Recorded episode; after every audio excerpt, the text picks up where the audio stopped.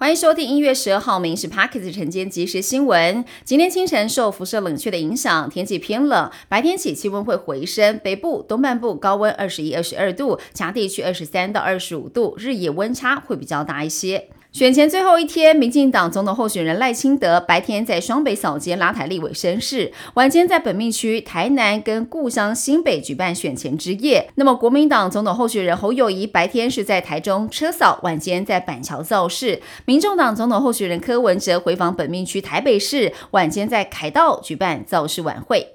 明天就是总统立委大选，不少民众因为过于投入选举的议题，出现所谓的选举症候群、选举压力障碍。有精神科医师分享四招来远离，包含了限制观看新闻跟社交媒体的时间，避免跟亲友讨论政治议题。当因为选举氛围感受焦虑的时候，可以跟家人朋友讨论投票日当天安排适当的活动计划，避免因为开票数影响到压力。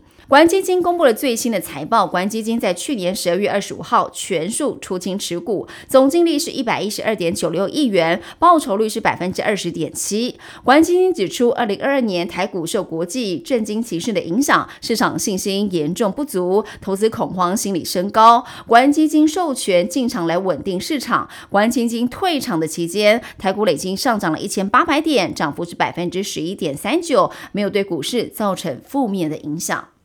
新冠疫情回温，加上流感跟类流感疫情未解，三大呼吸道传染病齐发，使得北部多家医学中心急诊再爆拥塞。台北医学大学附设医院统计，呼吸道疾病患者单日就医占比上升到百分之十八。患者虽然以流感为大宗，但是新冠患者也追上了。台大医院统计，每十人有两个人是新冠患者，近期的重症也增加了。每年春天一到，很多国人会到日本去追樱花，但是旅游达人提醒了，今年花季是提早了一周左右，等到四月初春假期间要赏樱的话，就要往东北走，金泽、长野是比较有机会的。不过旅游团费居高不下。像电影《大金刚》的巨大猿猴，其实在几百万年前真的存在过。这种巨猿大概在二十几万年前绝种。巨猿生长在森林当中，以花草、蔬果为主食。科学家现在发现，它们消失的原因是因为六十到七十万年前气候开始变化，森林的面积缩小，巨猿无法适应平原生活，还有食物来源逐渐的消失，最后落得啃食树干跟树枝，活活被饿死。